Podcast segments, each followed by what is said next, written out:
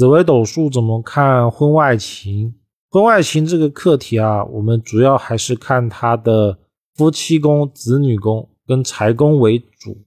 这边重点要记得，就是命宫不管落入了什么样的星座，都有可能有第三者或者婚外情。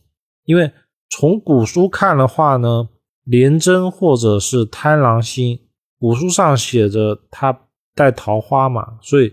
廉贞作命或贪狼作命的，总是会让人觉得桃花很旺，然后很容易搞婚外情。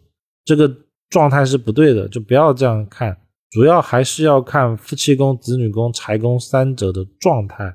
因为异性缘好，不代表说他一定会搞婚外情。这些具体的看法呢，是以大运为主，这个一定要记得哦。他看的是当下岁数所落的大运。